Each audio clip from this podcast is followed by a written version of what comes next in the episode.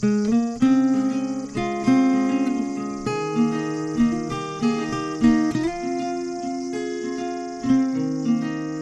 的完美桌游教室第四十一期，自古红蓝出 CP。本节目由主播就这意思，于二零一五年十月二十六日在天津为您录制。大家好，欢迎收听新的一期的九的完美桌教室。本期的话题是自古红蓝出 CP。哎，大家好，我还是主播老九啊。新的一期的这个完美卓越教室呢，又和大家见面了啊！十分不好意思的是呢，这个本来这期节目呢，应该是在上一周啊就应该和大家见面的，但是呢，因为我个人的有点原因啊，有点小感冒，大家可能能听出来，现在还是没有完全康复，所以说呢，这个节目呢又往后延了一个礼拜啊，在这儿呢也是非常对不住大家啊。但是所幸的是呢，这个节目啊终于是更出来了啊，这个也是让我心头一块石头也落了一下地吧。这期节目呢，我们还是回归到我们的日常节奏当中来啊，和大家聊一款游戏。这回呢，我就不卖关子了啊，直接告诉大家，今天我们要聊的这款游戏呢，就叫做《Police Fight for the Hegemony》啊。下面我们呢，就把这款游戏呢，简称呢叫做 Police 啊，玻璃丝儿啊。大家其实看名字就知道啊，这个 Police 其实它特指的就是古希腊的这个城邦，也就是这个城市国家的概念。而这款游戏呢，则是讲述啊古希腊历史上一场。著名的内战啊，这场内战的战争的名字呢，就叫做伯罗奔尼撒战争。参与战争的双方呢，就是古希腊当时是最强大的两个城邦国家。第一个呢，就是我们非常熟悉的雅典；另外一个呢，我们也很熟悉，这就是斯巴达。在游戏里呢，雅典呢用蓝色来代表，斯巴达呢用红色来代表。所以说，本期的题目我们就叫做啊，自古红蓝出 CP。来看看这相爱相杀的一对儿，在当时的历史环境下到底发生了什么。当然了，你说这个自古红蓝出 CP 是 TS 啊，或者是别的什么也没有什么问题啊。但是呢，我们这期节目啊，单单就 Police 这款游戏来讲一下伯罗奔尼撒战争的一些故事。说到 Police 这款游戏呢，按照惯例，我们还是先来介绍一下这位设计师吧。这位设计师的名字呢，叫做弗兰迪亚兹啊。其实看名字呢，大家应该也能猜出个八九不离十来啊。这位是一位西班牙的设计师，嗯，他的本职工作是什么呢？我还真没有查到啊。反正就是一个西班牙的小哥，看着也很年轻。迪亚兹这个人呢，他设计的第一款游戏呢是叫做《The Police Are Closed》啊，是二零零九年完成的。和《Police》一样啊，它是一款二人游戏。但是不同的是，这款作品呢，并没有正式的商业出版，而是以 PNP 的方式呢，发布在了 BGG 上面。游戏的背景呢，仿佛是这个西班牙选举啊，反正这个事儿呢，咱大伙儿也不是很熟悉啊，可能是有点像德选的那个样子。但是呢，它是一个二人游戏。再后来呢，他设计第二款作品呢，就是我们今天看到的这款2012年出版的 Police。根据这位小哥自己的描述，他认为啊。能最有效了解一个人的方式呢，就是跟他开一局桌面游戏。但是他又认为呢，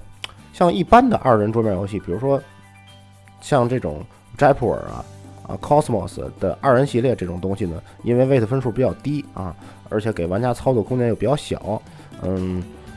不能反映这个人的这种思想状态和人的性格啊，因为给人的空间毕竟还是有限的，所以这种游戏他并不是很认可。所以呢，他呢就高屋建瓴的想要以这个头名啊，PPGG 的头名 TS，也就是这个冷战热斗为蓝本啊，设计这么一款游戏，有着充分的复杂程度和位的分数。其实吧，这个 TS 位的分数还真不是太高，好像还没过三啊，好像是这样。所以呢，不管是之前那个选举游戏，还是这款 Police，都有相当的啊这个上手难度的，而且呢，给予了玩家充分的操作空间。也就是说啊，这个设计师呢，想要通过这么一款游戏啊，在一局的时间内把人的性格摸清楚，你是偏向于这个啊热情一点呢，还是偏向于闷骚一点，他都能通过这款游戏来啊摸清你的性格。这个出发点还是挺有想法啊。但是不管怎么样吧，Police 这款游戏呢，确实是成功了。设计师呢，最初呢是想把这个目光呢聚焦在古典的时期的希腊啊，因为这个时期啊是非常具有反差美的。后面我们也会说到啊，刚刚联合抵御波斯入侵的雅典和斯巴达，没过几天好日子啊，就开始反目成仇，发动了一场可以说是足以改变世界历史的一场战争。这就是 Polis 这款游戏的背景——伯罗奔尼撒战争。参战的双方呢，就是雅典和斯巴达，当时希腊最为强大的两个城邦。当然，这些历史上的事儿呢，我们后面会详细说到。这里呢，我们重点还是要来说说这位设计师啊。其实刚才那段说，设计师既然想要给予玩家充分的策略选择自由的话，那么最简单的方式就是给予玩家更多的行动选项。而这呢，在于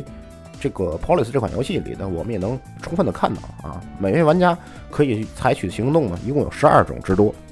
可以说呢是给予了玩家非常丰富的操作空间。但是呢，这会带来一个问题，就是上手难度往往会比较大。新手在接触这个游戏时，面对茫茫多的十二个行动选择，啊，往往会不知所措。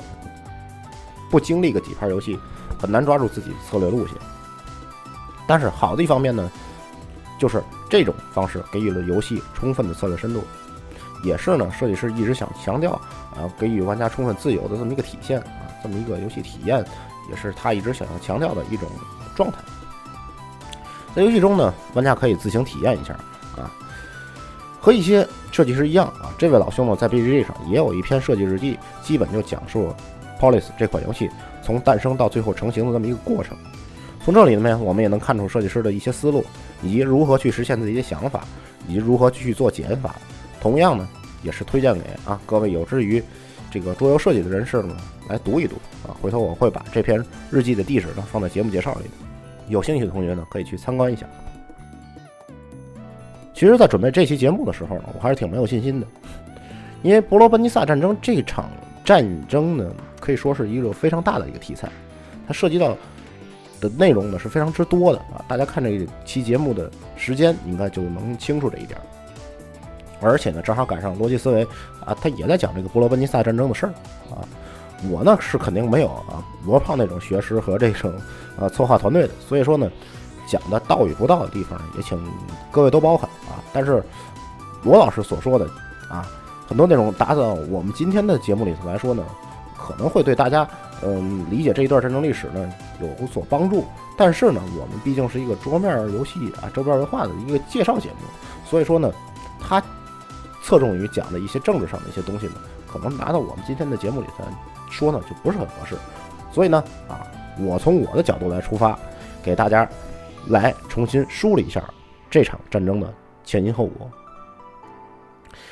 接着正文说，我们前面说到了一个事儿，就是这个设计师呢一开始就呃想要以这个 T.S. 啊冷战热斗这样的游戏为目标设计啊这款 Polis。比较巧合的是，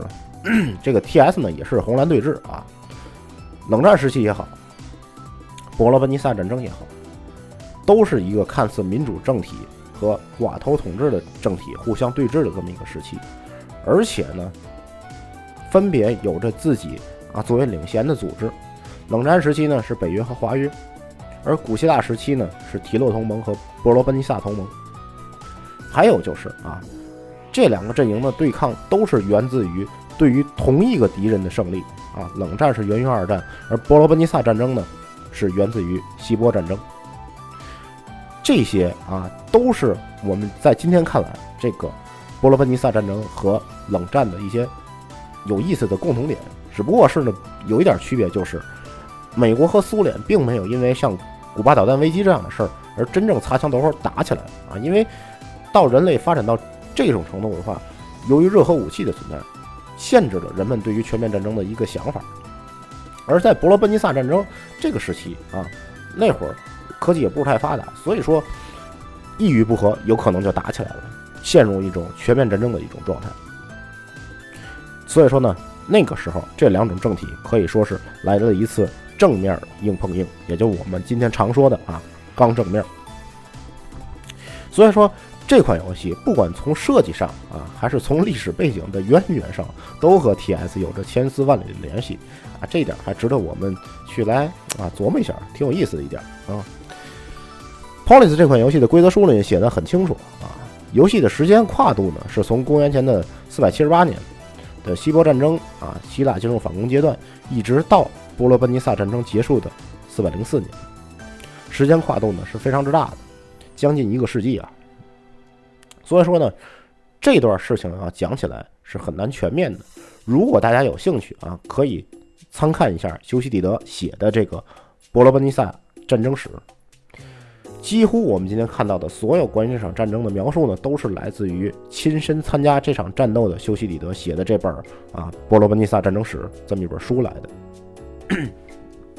也就是说，这本书啊，几乎是在波罗奔尼撒战争结束时就写完了，啊，应该是还没到结束时写完了。所以说，这样的史料能留到今天，简直就是一个奇迹啊！但是呢，因为年代久远，这本书里面写的很多内容呢，我们今天。啊，已经无法去考证了。争论最多的就是关于书中呢对于这个雅典各位执政官的这种讲演的描写啊，这些演说词搁到今天来看都是非常精彩的动员演说，尤其是关于这个伯里克利的啊。但是呢，有人就指出来了，说这个伯里克利说这些话的时候，这个修昔底德呢根本就不在场，所以说他的有一些演说词有可能是修昔底德自己杜撰出来的。当然了，这些学术界都说不好的事儿呢，我们今天在这儿也就不多做深入介绍了。如果大家有兴趣呢，可以去继续读一下这个《伯罗奔尼撒战争史》这本书啊，来看一下修昔底德写的这些东西。在这儿呢，啊，我们这期节目也只是给大伙儿大概的讲一下雅典和斯巴达这场足以改变人类历史战争的一个概况，仅此而已。在正式介绍游戏背景之前呢，我们还是有必要先给大家介绍一下这个 “polis” 这个词儿啊。什么叫做 “polis”？因为游戏的名字叫做 “polis”，所以说呢，我们还是有必要把这个东西啊简单说一下。“polis” 这个词儿呢，中文翻译过来叫做“城邦”的意思。哎，城邦这两个字儿足以说明这个词儿的意思。“polis” 中文翻译过来呢叫做城邦，英文翻译过来叫做什么呢？叫做 “city state” 啊，“city” 就是城市。State 呢，就是啊，这个 United State 啊，这个美国就是国家的意思。国呢，就是邦啊，所以说城邦的意思就是城市国家嘛。这个连起来，这个意思就出来了。因为希腊当时的地形呢比较复杂啊，因为当时有什么山川啊、河流，把各个部族之间呢隔得比较开，而且交通呢并不是很便利，所以呢就形成了一个一个啊以小型的城市为中心的这么一个国家。这些城市呢，因为当时的人口规模还非常有限，像最大的城邦啊，雅典这种城邦，呃，它的面积也只有两千多平方公里，两千多平方公里呢，就相当于我们这个一线城市里的这么一个区啊，这么一个大小。当然了，这是指的最大的雅典啊，其他的一般的城邦有那么一两百平方公里就已经了不得了啊，这就是城邦的一个基本概念。所以说，在这里呢，给大家一个比较直观的印象啊，对于大家去理解这个游戏里的一些关于工程啊一些概念的话，可能会有一些啊更有代入感、更有画面感的一些想法啊。所以，在这儿也是给大家简单介绍一下。说到这个波罗奔尼撒战争呢，我们就不得不先从希波战争说起。希波战争呢，就是指的这个希腊和波斯之间的这场战争。就像我们了解冷战历史，也不得不先从二战历史说起一样。不知各位有没有玩过这个 PC 版的皮德梅尔的文明系列啊？其实这个游戏呢，就很好的刻画了文明之间的这种冲突。希腊和波斯也不例外。波斯是哪儿啊？也就是今天的这个伊朗啊，这个附近。希腊呢，就是我们今天的这个希腊的这个位置啊。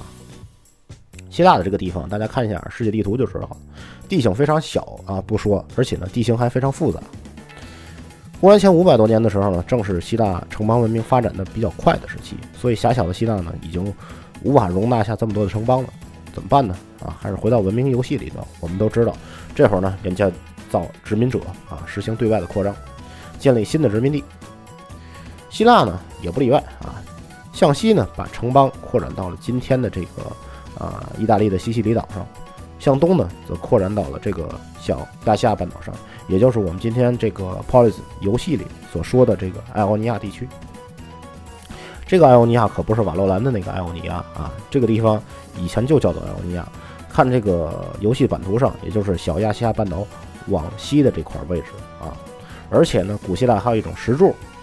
就是建筑上那种柱子啊，就叫做艾欧尼亚柱。估计有学建筑学的同学呢，可能会知道这个东西啊。还是回到世界地图上来看啊，小亚细亚半岛，也就是今天土耳其的位置，往东走就是伊朗啊，它往西走呢就是这个希腊啊。伊朗呢这块呢就是波斯的势力范围。回到我们那个西德维尔的文明了啊，接着说这段事儿。当这个两个国家的国境线啊啊，当然也那会儿也没什么国境线一说了，也就是势力范围。当这两个势力范围啊发生交接的时候，就难免会发生文明上的冲突。而这一次先下手的呢是波斯这一方面。这里呢，咱们先插一段事儿啊，就是说这个古希腊其实在这个实行嗯民主政治之前呢，实行的是一种叫做建主制的这么一种制度。什么叫建主制啊？建主制就是有点像君主制啊，但是这个建主吧和君主还不太一样。这个建主吧，其实说白了就是个土匪头子啊，谁胳膊粗，谁就能当这个建主啊，谁把人都能打服了，谁就是这个建主。但是呢，这个城邦里的人虽然怕你，但是没有人服你啊，这就是这个建主。这建主所领导的这种政治制度呢，就叫做建主制。但是建主当权了，他是没有合法性的啊，这是一个最大的问题。而且呢，以斯巴达为首的这个伯罗奔尼撒同盟呢，形成的就是以建筑制有关的啊，这个我们后面会说到。接着说波斯这段事儿，当时呢，波斯就在小亚细亚西亚半岛的这个爱奥尼亚地区呢，给这个希腊的这些城邦里头啊，这些新兴的城邦里安插了很多建筑啊，以这个波斯的这些建筑。你想这么搞，那个希腊的城邦啊，信仰民主和自由的，怎么会同意得了啊？就开始造反动乱，虽说后来呢都被波斯镇压下去了，但是呢，当时波斯的君主大流士啊，并咽不下这口气，心想：我给你们安插建筑，这是啊，这是我对你们的这些怜悯啊，是我对你们的恩赐啊，你们居然这样对我，不行，我要惩罚你们啊！出兵就开始攻打希腊。这些城邦一看波斯大兵压境，也是慌了，毕竟是新兴的殖民地嘛。本身也没有什么防御力的，就开始向希腊本土的这些城邦呢进行求援。一开始呢，他们就找到了呃当时胳膊最粗的这个城邦，也就是斯巴达啊。斯巴达这个部队还是比较有力的，但是斯巴达人呢没理这茬啊。具体为什么，我们后边会说。事不关己，高高挂起，就把这个来求援的人呢就给劝退回去了啊，说你不来找我，你找别人吧啊，这我们帮不了你。那求援的人一来看啊，这个斯巴达人不管，那我们只能找啊胳膊第二粗的人了，就是雅典啊。别看雅典这个陆军可能没有斯巴达这么强吧，但是雅典重在人多呀，对吧？当时也说了，对吧？雅典是这个当时希腊最大的城邦，毕竟占一个人多嘛。到了雅典这儿，雅典人呢就比较痛快啊，当时就同意出兵了，跟这个波斯呢硬刚啊。中间的事儿呢，我们就不说了啊。单说这个马拉松战役一场战斗呢，就把这个波斯的部队的士气就都打没了啊！大流士亲征的部队呢，也只好灰头土脸的回了波斯，而且没过多久呢，大流士就挂了啊！这个挂了之后呢，他的继任者呢是他的儿子薛西斯一世。这儿子刚一上来血气方刚啊啊，年轻啊！你想那哪能咽得了这口气啊？我爹啊，刚这个率大兵亲征之后，吃了败仗回来就挂了啊！这。没完呐！我跟希腊没完，我要跟你死磕呀，对吧？又派了二十多万的部队，也是啊，亲征希腊。这次来这么多人啊，写这个雅典一看啊，这下恐怕啊，靠自己这点的部队是闹不住了啊，就联合了当时的这个以斯巴达为首的波罗奔尼撒同盟，以及其他的一些城邦，形成了希腊联军。当时的希腊联军呢，是以这个斯巴达为首。去作为领导的。再后来的事儿呢，就是啊，著名的漫画改编电影《斯巴达三百》里演的这个温泉关战役的事儿。当然了，死守温泉关战役呢，并不只有这个斯巴达的三百精兵啊，同时呢，还有雅典以及来自于其他城邦的部队，大概其实有六千多人啊，大概七七千人的样子。只不过呢，电影里头把这一段事儿呢，就给省略了，为了突出显示这三百人的勇猛嘛，所以就把这块事儿都没提这个。三天的温泉关战役呢，给这个希腊充分的备战时间。先是呢，希腊雅典撤空了雅典城，然后呢，把战线进一步的往回缩啊，往这个伯罗奔尼撒半岛这头缩。同时呢，也为啊这场战事的这个转折点——萨拉米斯海战赢得了重要的时间。和前面马拉松战役一样啊，萨拉米斯海上呢也是啊以少胜多啊，一场战斗呢就把这个薛西斯打回了波斯。但是呢，这个雅典人和上次不一样了，不依不饶啊，追着人家 这个波斯人家打啊，一直打到小亚细亚半岛上。这斯巴达这人这会儿呢，他就说，要不咱们见好就收吧，咱们别打了啊。既然这小亚细亚半岛上的这些城邦呢都安全了，我们也就没必要再打下去了啊。而且呢，斯巴达还建议，就说这个爱欧尼亚这些地区的这些殖民地呢，最好是还要撤回到希腊本土上来啊，因为呢，这个爱欧尼亚这些地区呢，毕竟它和这个希腊本土呢，大家看这个版图就知道啊，它还是隔着这个爱琴海的。所以说，从这个支援的速度上和效率上来讲呢，肯定是还有一些问题。所以说呢，这些殖民地最好还是放弃掉，因为东边呢有一个虎视眈眈的波斯一直在盯着这块地方。所以说这这些地方呢，最好还是放弃掉啊，我们再寻找其他的地方。这是当时这个斯巴达的这么一个建议。但是呢，啊，雅典人并没有听。所以说，你说你的，我说我的，最后这个谈判的事儿就谈崩了啊。斯巴达人呢？你看，那这样的话，我不跟你干了，行了吧？我自己带着我自己的部队从希腊联军里撤了出来。斯巴达人所带领的这部分部队就是伯罗奔尼撒同盟的部队。这里多说一句呢，就是伯罗奔尼撒同盟这个事儿呢是怎么来的啊？之前我们提到过建主制，对吧？而这个波罗奔尼撒同盟呢，其实就是因为建主制才成立的这么一个同盟。当时的斯巴达呢，军事很强盛啊。就有点像我们今天这个美国一样啊，属于一个世界警察的一个角色啊，谁不守规矩就弄谁啊，这么一个概念。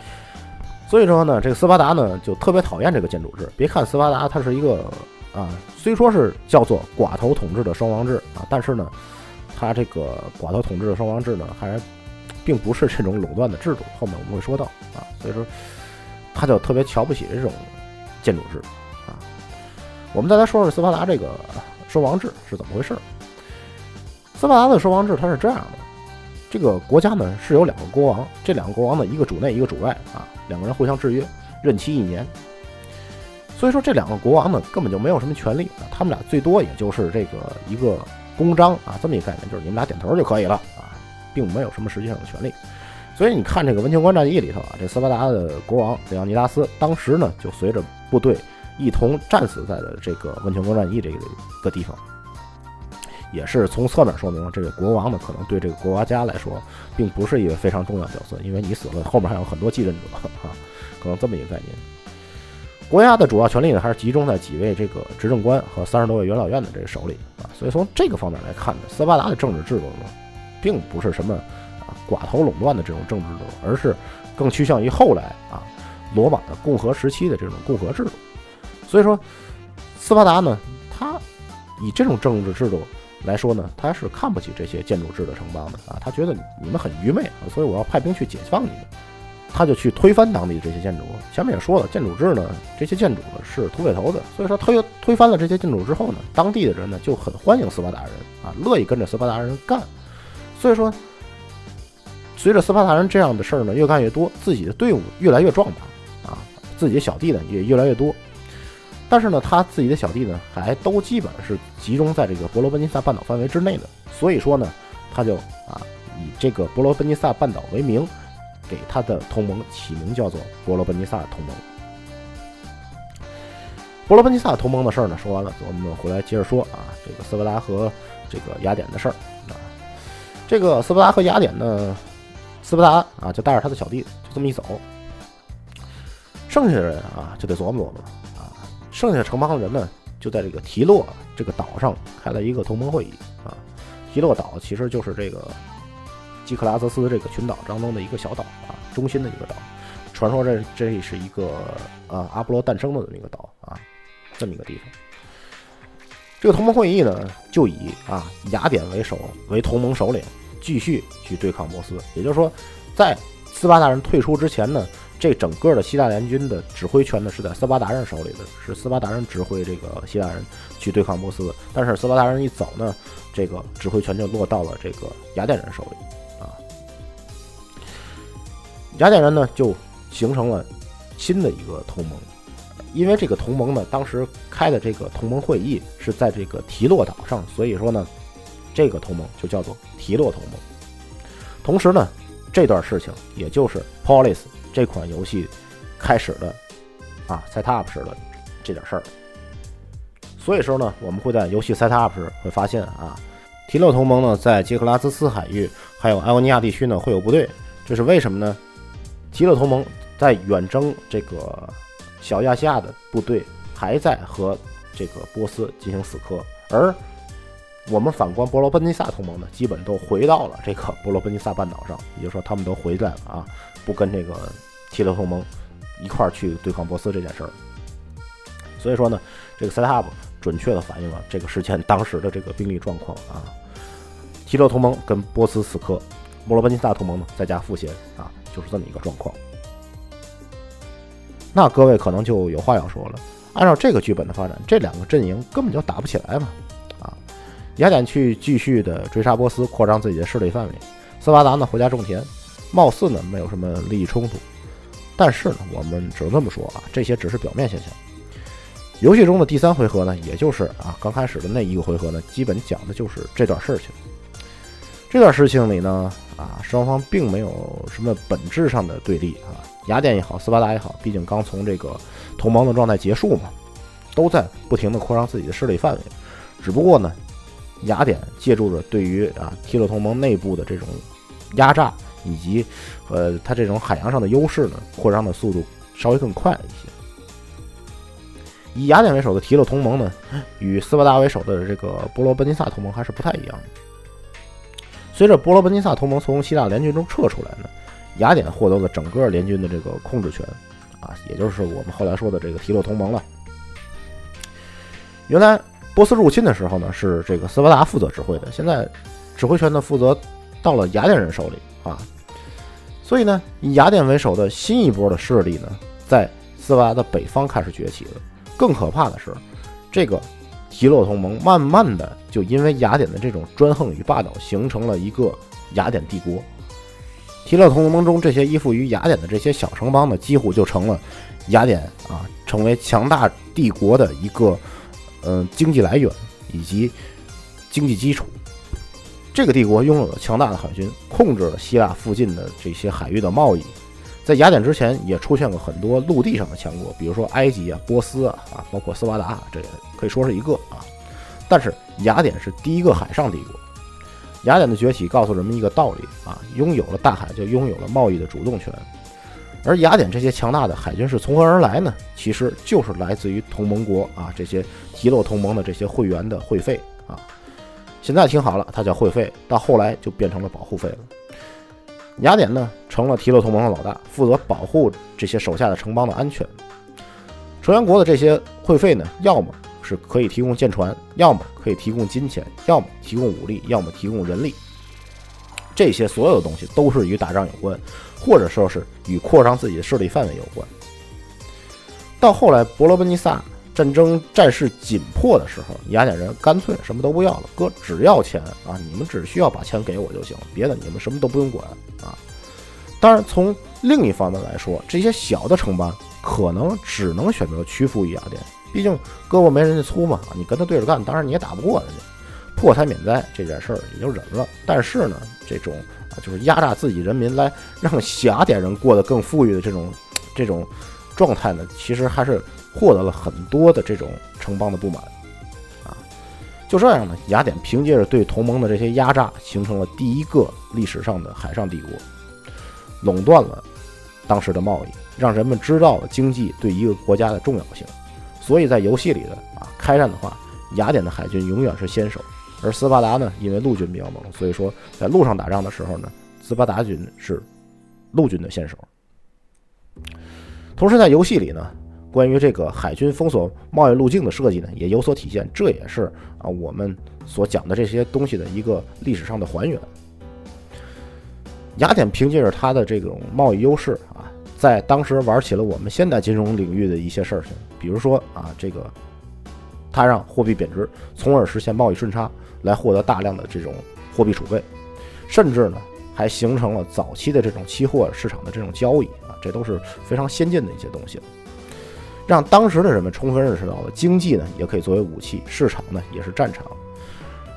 市场是这战场这段呢，其实我们在游戏里呢也有所体现，因为那个市场的机制呢，其实也是在模拟这个以经济为战场的这么一个环境啊。但是只不过呢，从历史上来看啊，雅典在这一方面占据了绝对主动，斯巴达人呢是没有什么可辩驳的余地的啊，是这么一个状态。说完雅典这边呢，我们再来看看斯巴达这边。其实呢，这个修昔底德呀，他作为一个雅典人，他去，呃，是作为一个雅典的军官去参与的这场伯罗奔尼撒战争的，所以他对于斯巴达的描述并不是很多。但是我们也能从一些，呃，历史资料里找到一些信息。首先来说啊，斯巴达作为一个大型的城邦来说，它的文化以及经济水平远没有雅典来的那么高。整个国家呢，就像一个大的军营。所有的一切呢，均是为了打仗而生的。所以呢，很多和斯巴达有关的设定，包括这个影视动漫里的，包括一些其他的桌面游戏里头啊，我们最熟悉的，比如说这个《银河星主》里的这个新斯巴达啊，这颗骑士星是基础版里的头号军事星啊。即便它到了后来的三扩都齐的情况下，它的这个军事星的能力也是很强的啊，这么一个概念。也就是说，这个斯巴达的这个这个概念对于后世的影响是有多么的大。但是有一点啊，这个斯巴达人是做的非常好的，就是说，别看这个斯巴达人呢这么崇尚武力，但是他们绝对不会去滥用武力。也就是说，他们并不是嗜血如命啊那种人。其实这点还是挺让人意外的。我们总以为这斯巴达人是这种啊，见着人就要跟你拼命的这种，并不是这样。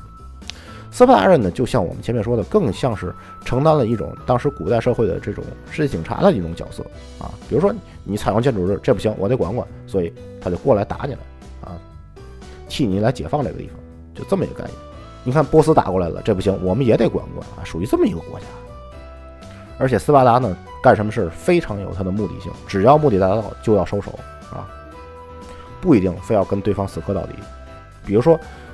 建筑制啊。推翻了就完了啊！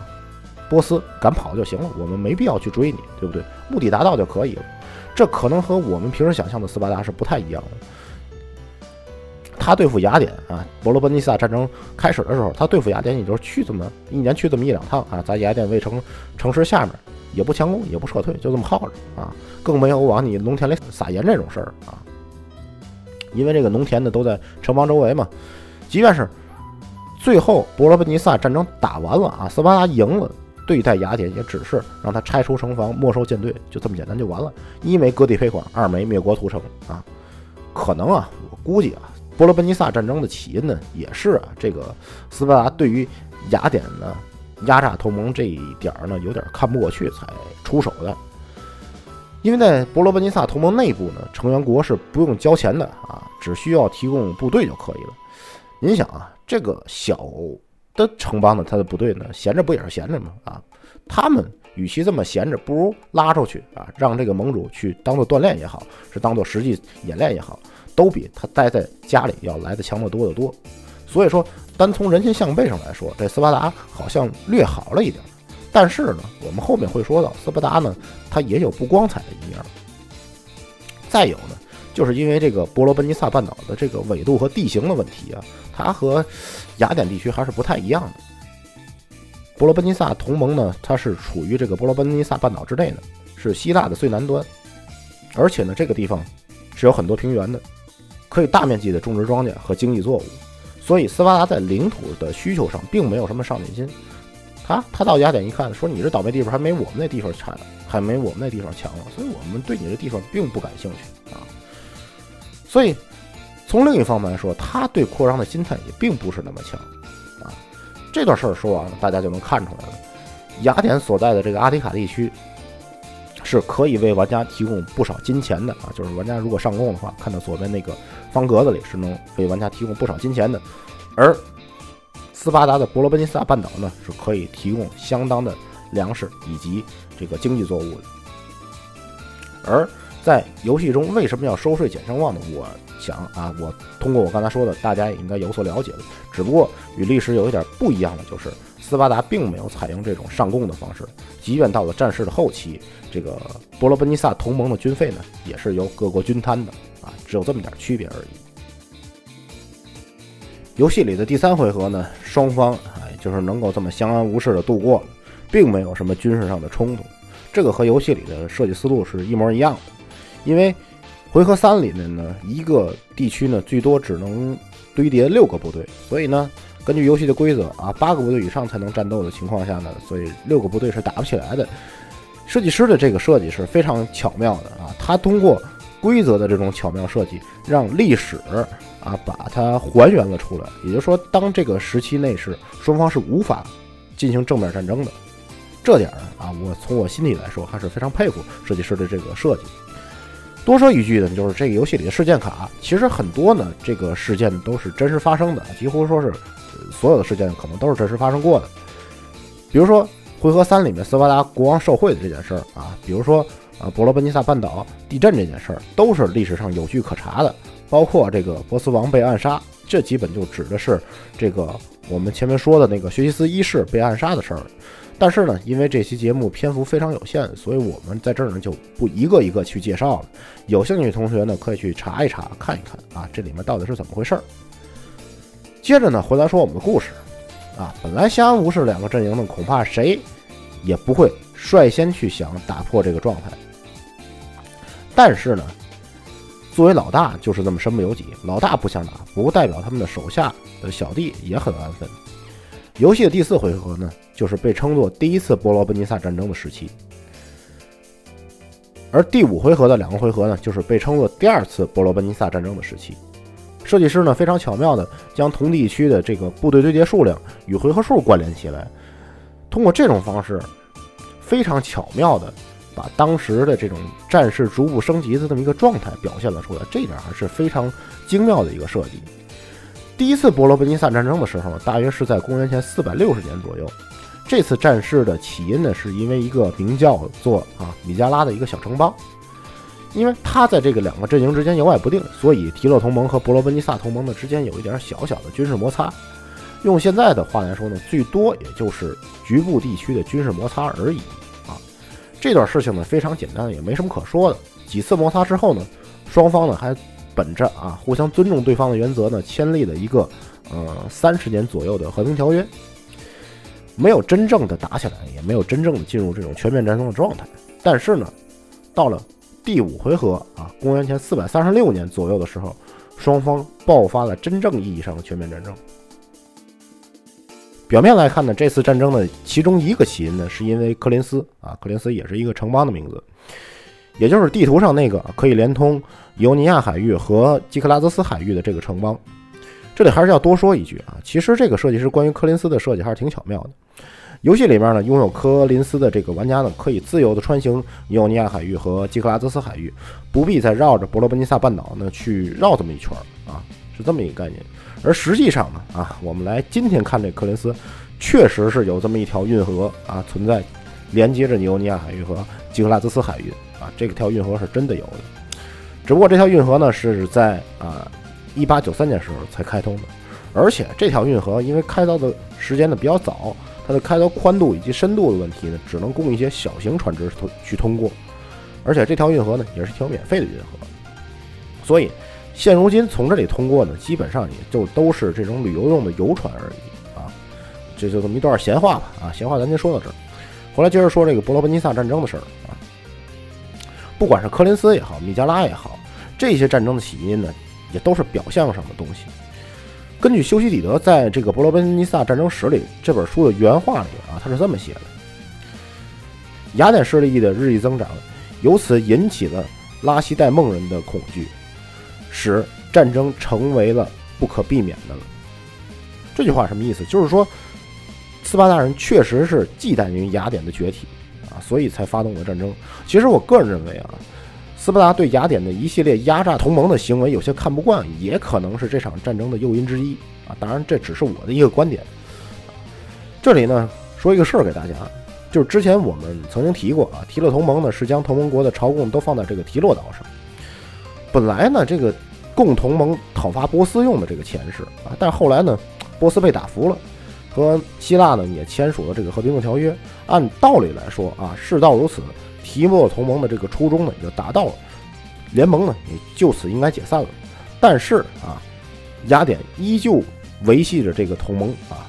迫使呢同盟国继续的进贡纳税啊，不纳税的还还打他啊，还不服还打他，弄得好多城邦呢也是怨声载道啊，打算脱离提洛同盟。但是很多这样的城邦呢都被雅典就给教育了啊，都给镇压下去了。而且呢，雅典后来还做了一件比较让同盟看不过去的一件事儿，就是雅典呢为了抵御啊即将到来的这个战争，其实他早就知道他和斯巴达会有一战。雅典呢就在雅典卫城啊里面开始修这个帕特农神庙。这个东西啊，帕特农神庙这个东西啊，今天说来可以说是雅典的一个象征。但是呢，这个神庙当时啊，除了供奉神明之外，还有一个用处，就是雅典人呢把原来存在提洛岛上的这些钱都搬到了帕特农神庙里头来啊。您想这么一搞啊，那提洛同盟的小兄弟再傻也能看明白了，本来是用于同盟的钱，现在都被雅典给侵占走了。雅典所领导的提洛同盟呢，已经渐渐的成为了一个雅典帝国啊。靠着吸收同盟国的血液来维持自己的强盛，那那些小弟肯定不干啊！啊，起义的起义，造反的造反，就跟前面波斯的时候一样了。但是啊，很多的城邦都被雅典无情的镇压下去了。而斯巴达呢，与雅典的开战，恐怕也是怕有这么样一个雅典帝国在斯巴达的北方崛起，仅此而已。随着游戏呢进入第五回合，真正的第二次伯罗奔尼撒战争就打响了。双方呢能在一个区域里头啊，同一个区域里头投入的兵力呢上升为五个，这也预示着双方进入了真正的啊全面战争阶段。之前第四回合只能投入四个兵力，只能理解为它是一个小型的军事冲突啊。到这里是真正的全面战争阶段。战争之初呢，这个雅典当时的执政官啊布里克利呢就指出来啊，让雅典的这些公民呢都撤到卫城里面了，都撤到雅典卫城里面了，因为。当时雅典卫城的这个郊区外边呢，都是一些农民啊，负责耕种的这么一些农民。伯里克利呢，其实是个聪明人，他知道，这个陆地上根本刚不过这个斯巴达的部队，所以呢，干脆我们也别跟他正面交锋啊，干脆咱就龟缩防守。雅典人呢，就都在这个雅典卫城里头待着，不出去跟你斯巴达人打。同时呢，借助着自己这个海军上的优势呢，还不时的啊，去骚扰一下波罗奔尼撒同盟的一些。啊，小型的沿海城邦，让这个斯巴达人出来打仗呢，也打得不是很安心啊。你想那会儿的机械以及数学水平根本没有达到一个比较高的一个层次，所以根本就没有什么投石机啊、工程器这些东西。所以斯巴达人呢，拿着这个龟缩的雅典人也没什么办法啊，因为他们就在卫城里头待着嘛。那会儿想攻城实在是太难了，因为没有工程器这种东西。所以呢，这个斯巴达人呢，也就是一年来这么一两趟啊，搅和你一下。雅典这边呢，因为有海上的优势，所以它的贸易几乎是不受影响的。而斯巴达那边可不一样啊，斯巴达是个农业国，工商业的发展水平远远比不上雅典。大家都知道啊，这个打仗无非就是打的一个钱字啊。一旦这么耗下去的话，这斯巴达人肯定是没得打的，撤军呢是早晚的事儿。但是，但是啊，有一点，天不遂人愿。其实。战事刚刚开始交战的时候，也就是这个公元前四百三十年左右的时候呢，伯里克利刚把所有人都撤回到雅典城里头，雅典就爆发了大瘟疫。修昔底德的书里头也有相关的描写，而且呢，游戏里啊，呃，有这么一张事件卡，也是描写了这场瘟疫。但是我们今天的人在从修昔底德的这个书里面，就很难去推断出当时的瘟疫究竟是一种什么病啊？有人说是鼠疫，有的人说是什么登革热，很多种说法。但是我们知道的是，因为伯里克利的主张呢，很多雅典人从郊外迁到了城区里面，所以呢，这场瘟疫给雅典造成了巨大的损失，甚至啊，有的人说法是说，将近一半的雅典人口在这场瘟疫中丧生了，所以。当时的人们呢，就开始反思伯里克利的这种啊政策是否正确，就是把人们从郊外迁到城区里的这种政策是否正确，甚至出现了指责啊，强行把锅甩给这伯里克利。但是现在在我们看来，伯里克利的做法可能是当时最好的应对策略，只不过呢，他可能运气不是太好啊，所以在一片质疑声中，最后伯利克利呢也郁闷地死在了这场瘟疫当中。自此。雅典对这场战局的主动权就再也不在了。后来继任伯里克利的这个执政官呢，叫做克里昂，他的主张就比较激进啊，他属于要跟斯达死磕的那种。但是呢，在安菲波利斯这么一战呢，克里昂啊是跟这个斯巴达死磕了，但是呢啊，不仅这个军队损失惨重，而且自己也挂掉了。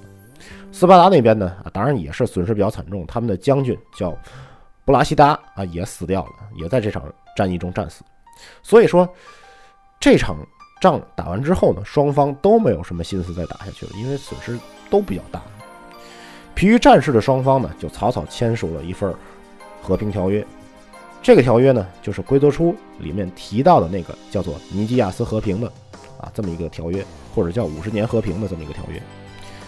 雅典人负责签这个合约的人呢，就是克里昂的继任者尼基亚斯，而斯巴达的签约者呢，是他们的国王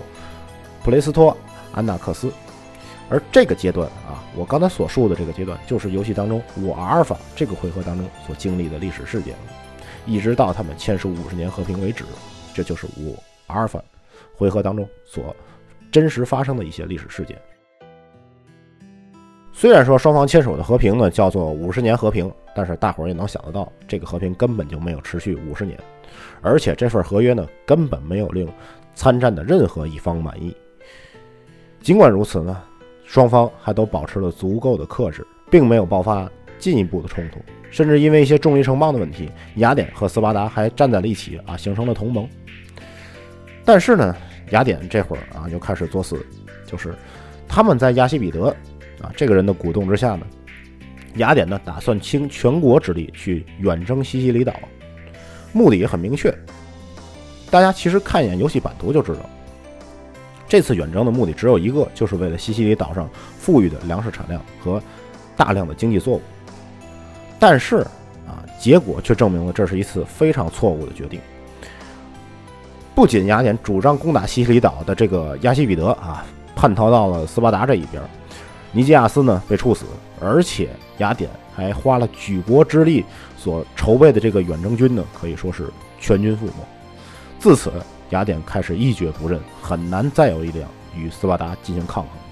而且在这期间呢，这个雅典呢还曾经煽动过小亚细亚半岛的这个叛乱，把之前啊已经签署合约的这个波斯呢给得罪了，最后弄得波斯人呢去帮助斯巴达人去了，搞得波斯人呢开始给斯巴达人提供资金和舰船，以弥补斯巴达人海军上的这种劣势。但是呢，这一切啊都是建立在。这个斯巴达人和波斯进行协商的基础上的，双方协商的内容是什么呢？就是波斯要求斯巴达人要割让小亚细亚半岛啊，这么一个基础。因为波斯觊觎这个小亚细亚半岛已经许久了啊，之前的希波战争我们也提到过这件事儿。因为打希波战争，希腊进入反攻阶段之后呢，斯巴达人就没再继续追杀波斯，所以他们认为小亚细亚半岛上的这些新兴殖民地呢。迟早是要再出事端的，要不把这些殖民地撤回本土。之前我们也说了，但是这个事儿呢被雅典当时否决掉了。要不就把这些地方彻底的放弃掉。所以说，别看这个斯巴达人呢非常勇猛啊，但是他们却一点也不缺乏智慧。但另一方面来说啊，随着这个雅典的势力呢开始衰退，一点点大不如前了，很多城邦呢也开始要求脱离开提洛同盟。尽管戏剧性的亚西比德最后又回到了雅典，并且带给了雅典几场胜利，但是雅典呢，这么一个建立在靠压榨同盟利益来强化自己啊这么一个基础的阵营之中，很难再有翻身的余地了。随着同盟国不是被啊斯巴达打服了，就是自己不干了，所以雅典最后的失败也是可以预见的。一度令雅典人引以为傲的海军呢，在与有波斯人相帮的这个斯巴达海军的对抗起来呢，也。并没有这么大的优势。在经历了伊戈斯波塔米战役之后呢，斯巴达人凭借着偷袭战术以少胜多，雅典再也很难组织起有效的海军了。就此啊，伊格斯波塔米战役之后的第二年，雅典宣布投降，波罗奔尼撒战争呢这才算打完。但是啊，这个战争打完了，事后我们来看一眼的话，其实在这场战争当中，斯巴达和雅典都是输家。雅典不必说了啊，家当输光了不说，而且自己呢把自己的黄金时代也终结掉了。而斯巴达呢，之前也说了，斯巴达呢，并非基于雅典的领土才发动的战争，而是出于对提洛同盟的忌惮才起的兵。但是斯巴达人为这场战争付出了太多的东西，自己呢又什么也没得到，最后还出卖了啊希腊在小亚细亚半岛上的这种利益。而这里面收益最大的啊，坐收渔利的，恐怕就是之前被斯巴达人和雅典人联合吊打的这个波斯了，因为波斯以很小的代价啊，就换来他们觊觎已久的这个小亚细亚半岛的控制，怎么看来啊，都是划算的。之前不管是大流士还是薛西斯一世亲征希腊都没有得到的东西，最后却借着希腊内讧的机会，这么轻易就拿到了手。我们啊，今天再琢磨琢磨这里面的事儿，还是有几分意思的。其实对于中国人来说，这场战争并不是那么熟悉，但是这场战争几乎可以说是改变了整个的西方历史。我们在这里可以做一个简单的假设：如果伯里克利在死守雅典的时候并没有爆发瘟疫，那么伯雷克利呢也不会在这场瘟疫中死掉。那么这场战争最后谁胜谁负，还真是不好说了。最后呢，还有两点关于啊游戏背景要说的呢，就是这个橄榄油和葡萄酒的事儿。其实啊，即便到了今天，我们很多人去希腊旅游带回来的手信里面最多的，恐怕也就是橄榄油和葡萄酒这两样东西了。先说橄榄油这个东西啊，第一个橄榄树是不是在希腊出现的，我不知道。但是人类历史当中可以查到的第一次种植橄榄树的经历，就是在希腊。根据希腊神话来说。橄榄树的种子呢，是雅典娜用她手里的剑啊触碰大地而种下的。同样，地理位置优势的这个伯罗奔尼撒半岛呢，有着不俗的橄榄产量，这个我们不必多说，从游戏的版图上就能看得出来。而且呢，还有一件事儿啊，不知大家能不能联想到一块儿去，就是古代奥运会上呢，对于胜利者的奖励呢，并不是别的啊，正是一束橄榄枝。关于葡萄酒的事儿呢，我们现在有一种观点啊，认为葡萄酒的这种酿造技术呢，是从希腊传过来的，当然这个不是很确定的一个说法啊。根据历史的记载呢，希腊早在公元前三千多年的时候就开始了葡萄酒的酿造工作。公元六世纪的时候呢，才传入了法国。论辈分来说啊，这个希腊的葡萄酒可以说是法国葡萄酒好几倍的长辈了啊。所以说，从公元五世纪来看，正是因为这两种稀缺物资的贸易，才弥补了当时，嗯，希腊因为地形复杂。嗯，不适宜大面积耕种所带来的粮食短缺，这点呢也和我们游戏里的这种贸易设计呢也有很好的吻合。好了，关于游戏背景的事儿呢，我们就先说这么多啊。下面咱们来简单说一下我对这款游戏的一些看法吧。Police 这款游戏呢，在我看来是一款优点与缺点非常明显的游戏。最大的优点啊，可以说是它这个策略深度是比较深的。一方面呢，给予玩家足够的行动空间啊，一共十二个行动；另一方面呢，还需要玩家进行一个长线的策略制定。因为游戏的人数呢只有两个人，所以并没有其他玩家的干扰。玩家在玩的时候呢，只需要考虑对手的应对策略就可以。因为这款游戏有着相对比较复杂的输入输出转化方式。比如说，人口呢需要食物来供给，人口呢又可以转化为部队，部队呢进一步可以转化为扩张人口。或者是转化为更多的资源来保证食物的供给。别看我现在说的这么简单，但是实际玩家上手的时候会发现，这款游戏短期的急功近利的发展只能是自寻死路。设计师在他的设计日记里其实你也提到了这一点。玩家需要站在更高的一个战略层面来看待这些问题，做好统筹工作啊才是王道。而从另外一方面来说呢，这款游戏啊。这样的策略深度呢，恐怕会带来一个问题，就是上手的难度恐怕会有点高。因为这种复杂的资源管理系统、投入产出的这种复杂关系，以及十二种行动的这些选择，让很多第一次接触这款游戏的玩家不知所措，经常是玩着玩着啊，因为供给的原因，自己就把自己玩死了啊，都不等对手来搅和你啊，都还没等打仗呢，自己就玩不下去了。所以要找到这个策略点。恐怕还是要通过几局的游戏时间来探索一下。另外一个缺点呢，就是这款游戏的随机性，我认为啊，可能有点大。因为游戏当中的工程呢是用到一个四面的骰子啊，而玩家呢是无法对这个骰子的结果去做任何的修正的。我们只有一个区别，就是我们派的人多与少，只有一个区别，就是说我们可以多扔几次骰子，就这么一点区别。所以，当你觉得你的计划很完美的时候，但却被自己的运气打败啊，这也是一件很郁闷的事儿。但是呢，从另一方面，换句话来说，也许呢，你的计划根本还算不上完美。总体来说呢，Polis 这款游戏呢是一款非常不错的二人深度策略游戏，游戏时间大概是在两个小时左右，有着足够的策略深度以及紧张的游戏体验。但同时呢，也有着啊不易上手以及随机性略强的这些问题。其实就我看来，Polis 是一款啊披着区域占领外衣的经济运营类的资源管理游戏，更多的是考验玩家对于资源规划能力以及利用效率的这种考量。所以一旦玩进去的话，这款游戏还是有其独特的魅力的。BGA 上呢就有这款游戏电子版，有兴趣的同学呢可以不妨去试一下。好了，本期内容呢就先到这里。有兴趣的听众呢，可以在荔枝 FM 和喜马拉雅的官方应用程序中给我们留言。iOS 用户呢，更可以通过登录 Podcast 搜索“完美桌教室”来订阅我们的节目，并给评分。所以呢，节目最后啊，我们还是会留下一首歌。之前呢，我们的 OP 啊，就是开篇曲呢，就是用的是红白的音乐啊，所以说呢，在结束的时候呢，我们用一首蓝白的音乐啊，也就是一首改编的东方的曲子。这首歌的名字呢？就叫做 at least one word，至少要说一句话。好了，本期节目就到这里了，感谢各位的收听，我们下期再见。